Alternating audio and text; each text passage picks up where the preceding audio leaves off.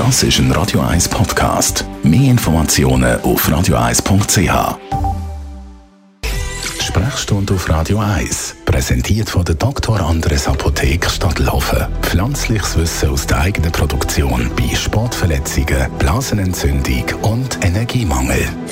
Viele haben sich infiziert bei der letzten Corona-Welle. Merlin Guggenheim, Radio 1 Arzt, was man immer wieder hört nach so einer Corona-Infektion, ist die Müdigkeit. Also, dass, dass man müde ist, ein bisschen längere Zeit. Was weiß man da? Also das ist eines der Symptome, die man mit Long-Covid, also den Spätfolgen von einer äh, Corona-Infektion, äh, identifiziert hat. Das ist etwas, was man von anderen Viruserkrankungen auch kennt. Also in dem Kontext muss man vielleicht sagen, dass man schon von anderen Coronaviren, die andere Erkrankungen gemacht haben, zum Beispiel SARS, weiß, dass das etwas Typisches ist für diese Virusfamilie. Und man nennt das dann äh, generell äh, Chronic Fatigue Syndrome oder chronische Müdigkeit. Und die ist kennzeichnet durch eine Form von Erschöpfung und Antriebslosigkeit, wo alles übersteigt, was man sonst kennt. Also Patienten können sich wirklich kaum noch anstrengen, haben Konzentrationsstörungen, manchmal auch so ein bisschen körperliche Schmerz wie, wie Muskelweh und kommen manchmal tagelang nicht mehr vom Sofa weg. Oder? Und das ist äh, etwas als, als Folge von Corona, wo häufig ist, also häufiger als man meint und die Leute durchaus absolut handlungsunfähig macht. Die gelten als genesen, sind es aber nicht. Aber das merkt man dann schon. Also es ist nicht einfach ein bisschen müde, wie man es alles kennt von vorne. Nein, es ist wirklich nicht, nicht können aufstehen. Sich nicht können dazu bringen, irgendetwas zu machen. Wie geht man mit dieser Situation um, wenn man das hat?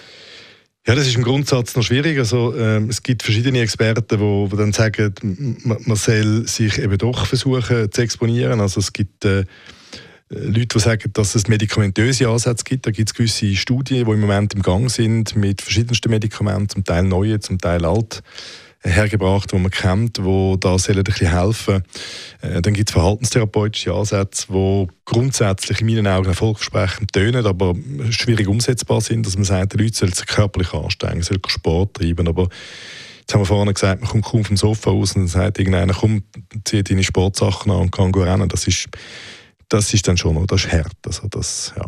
Jetzt eben Müdigkeit, das ist das eine. Es gibt natürlich auch noch andere so Sportfolgen. Was gibt es da noch? Also neben dem äh, Chronic Fatigue gibt es Kopfweh, das ist ganz typisch, äh, dass, dass man plötzlich nach der Corona-Infektion Kopfwehattacken hat von ganz massivem Ausmaß, Konzentrationsschwäche, Schlafstörungen, Muskelschmerzen, das Druckgefühl auf dem Brustkorb, Depressionen und Angstzustände, alle mit relativ relevanten äh, Auswirkungen auf den Alltag der Betroffenen.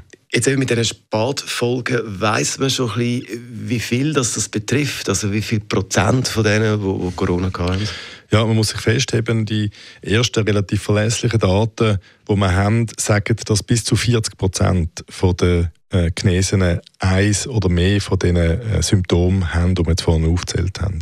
Also das ist massiv, das ja. ist viel. Long-Covid, über das haben wir geredet mit unserem Radio 1 Arzt Merlin Guggenheim zum Nachlesen als Podcast jederzeit auf radio1.ch. Das ist ein Radio 1 Podcast. Mehr Informationen auf radio1.ch.